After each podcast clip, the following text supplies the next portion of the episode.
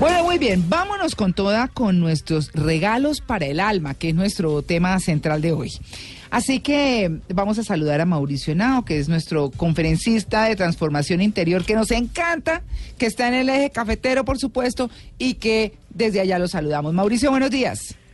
Hola María Clara, buenos días para ti. Siempre estoy encantado en este día previo de la Navidad, sí que más. Un gran abrazo para ti y para todos. Claro, yo creo que lo primero que hay que preguntarse, Mauricio, es ¿qué es un propósito, no? Porque todos nos hacemos propósitos y queremos cosas y pasarla bien y mucho, pero ¿qué es un propósito? Bueno, María Clara, resulta que el mundo y la sociedad nuestra nos han inculcado que tenemos que lograr y tenemos que alcanzar. Y Mm. Cuando nos creímos esa historia, que es interesante y por supuesto que es lindo cuando logramos cosas y, y alcanzamos metas, no podemos desconocer la importancia de, de esos logros, pero hay algo más, más allá de las metas y de los logros que llamamos un propósito. Y resulta que un propósito, pues, en nivel de conciencia, en nivel de inteligencia interior, inteligencia emocional y digamos que a nivel de, de vivencias humanas, es más bonito y más sano tener propósitos que tener metas y tener objetivos. No queriendo decir que los objetivos y las metas no sean importantes, reitero, pero es más sano tener un propósito, porque resulta que cuando yo tengo un propósito, estoy firme en una decisión de vivir en el corazón, es decir, de vivir en el presente, independientemente de los distractores que a veces tiene la vida. Y cuando tenemos logros y objetivos, pues tenemos, digamos, puesta nuestra mirada a veces en el futuro y curiosamente a veces en el pasado, es decir, a veces comparándonos, a veces temiendo por lo que pasó, pero también temiendo por lo que podría pasar. Y esa es la característica de tener un logro y un objetivo, que a veces nos pone ansiosos, nos pone temerosos. Y si yo pongo en la balanza con qué me siento mejor, con un propósito o con un objetivo, me doy cuenta que el propósito, como me lleva a estar siempre anclado en el presente, construyendo en el presente, dejando que los resultados se manifiesten, eh, pues en el momento dado, correcto y, y perfecto, porque todo, todo es sincrónico, todo es en el momento perfecto.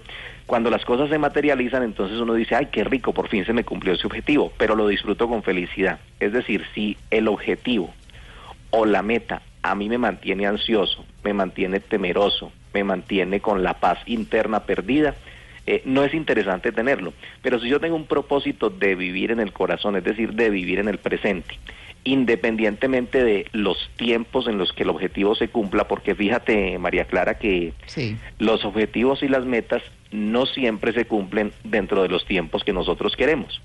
Y ahí es donde está el meollo del asunto. Y mientras las metas y los objetivos no se cumplen, uno sufre o uno se preocupa excesivamente, entonces le están estorbando las metas y los objetivos.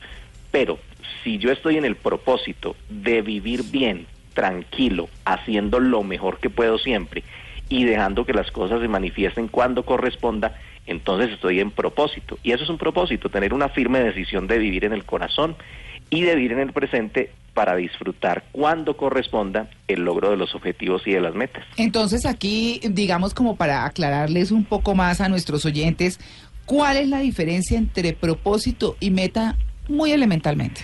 Bueno, de forma muy elemental. Entonces el propósito es estar en el presente, estar conectado a la vida continuamente. O sea que lo que voy a hacer es para este momento. Para este momento, con la conciencia de que eso es una siembra y que seguramente en lo que uno llama disque futuro, Mm. eso va a servir en algún momento.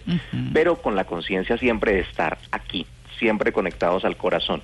Entonces, digamos, pa- para decirlo en palabras más, más elementales, un propósito podríamos decir que es del alma, es del corazón. Y una meta y un objetivo es de la mente. Y la mente tiene una característica y es que la mente es muy afanadita, María Clara. Sí. La mente. Sí. Ay, la mía va como a millón, ¿sabes? Entonces, sí, para ponerlo en palabras muy, muy nuestras, eh, tenemos muchos afanes y esos son las metas y esos son los objetivos y es válido. No, no renunciemos a ellos, pero que eso no nos haga perder la tranquilidad. Y un propósito es independientemente de que si el, eso que llamo meta u objetivo se demora un poquitico más, eh, yo pueda seguir estando tranquilo. Y eso se llama propósito, estar tranquilo en el presente.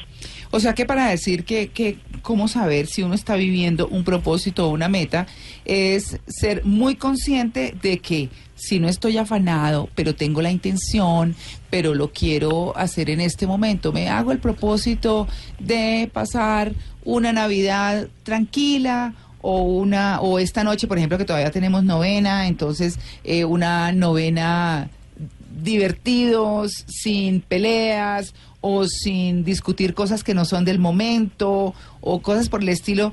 Eso es un propósito, que es una cosa para allá.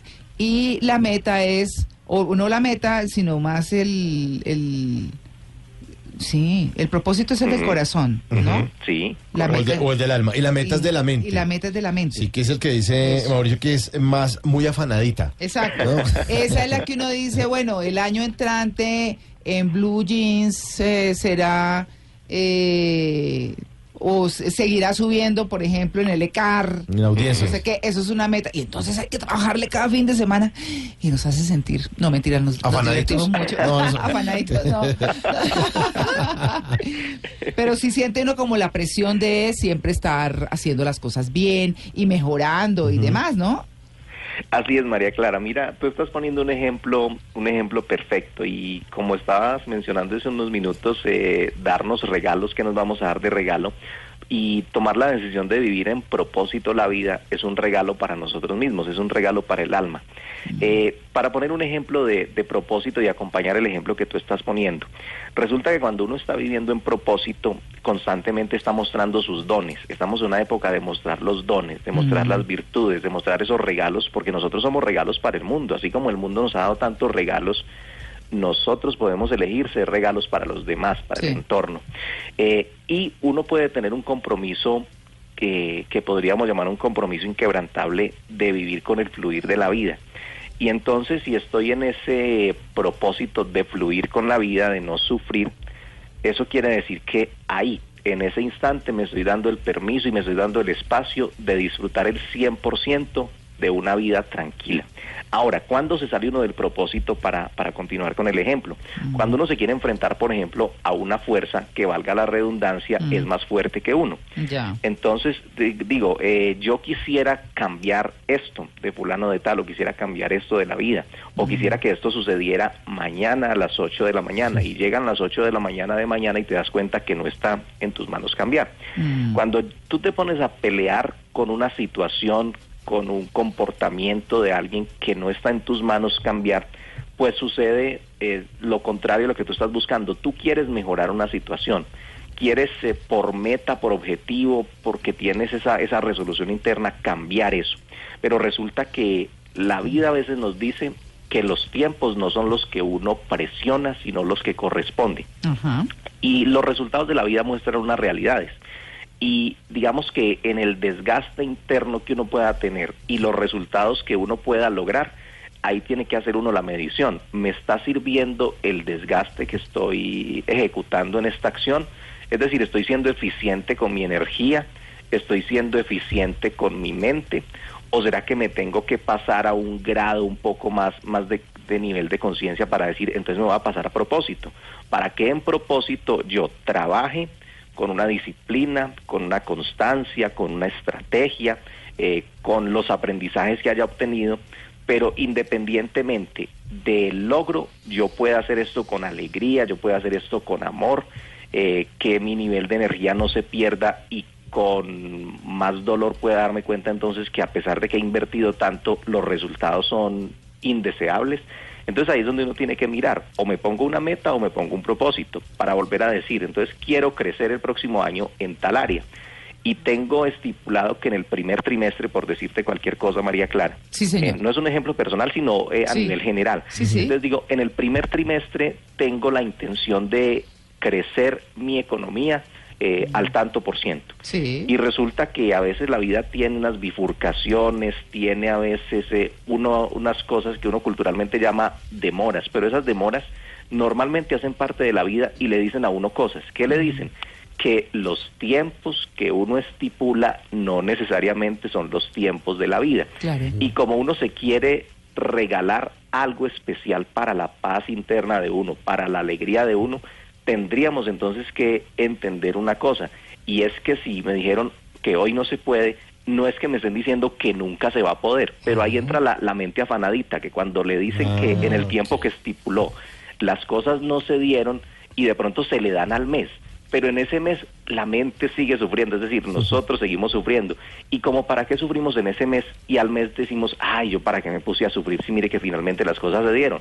No fue el mes anterior, pero fue el mes después. Y a veces así pasa. Entonces, entre propósito y, y metas y objetivos y darnos cuenta si estamos en lo uno y en lo otro, eh, básicamente basta, María Clara, con mirar qué tanto nos estamos desgastando y si el desgaste, digamos, es compensatorio a lo que estamos recibiendo, ¿Ve? para, para decirlo de alguna manera. Claro, claro, pues bueno, estamos hablando de los regalos para el alma, los que son importantes, y hemos hablado de lo que es un propósito, que es del corazón, y, lo de que, y de lo que es una meta, que es de la mente. ¿Cómo diferenciarlos? En fin, de eso estamos hablando con Mauricio Nao.